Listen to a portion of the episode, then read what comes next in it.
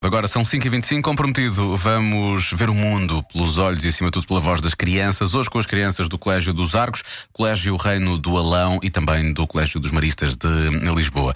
Eh, o Marcos Fernandes foi perguntar-lhes se eles já pediram desculpa a alguém. Eu é que sei. O mundo visto pelas crianças.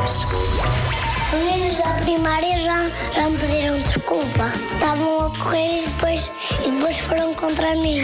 Abriram a porta com toda a força. Eu estava lá por trás da porta, eles abriram assim.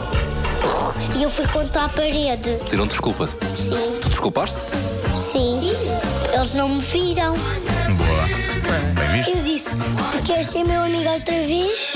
E ele disse sim, e depois fizemos os passos. Pois alguém pode magoar os amigos, pois é, depois bate desculpa. Já pedi desculpa à minha mãe e aos meus amigos. Quando nós batemos, nós pedimos desculpa. E o Pedro não me desculpou. Pedro não desculpa muitas vezes, só que só faz para você e vai dizer. Quando era pequenina, a Matilde mordeu-me no braço. Ela pediu desculpa alguma. Não, eu não só pedi desculpa porque nós éramos bebês.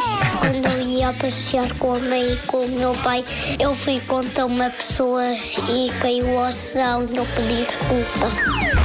O desculpa evita-se. Muito bem. Evita, sim, senhor. Caiu o quê? Caiu ao chão? Que é oção. Ah, caiu ao chão. Caiu ao chão, está bem. ao chão. Bem, este miúdo deve ser possante. a pessoa caiu no chão. Ele deve ser possante.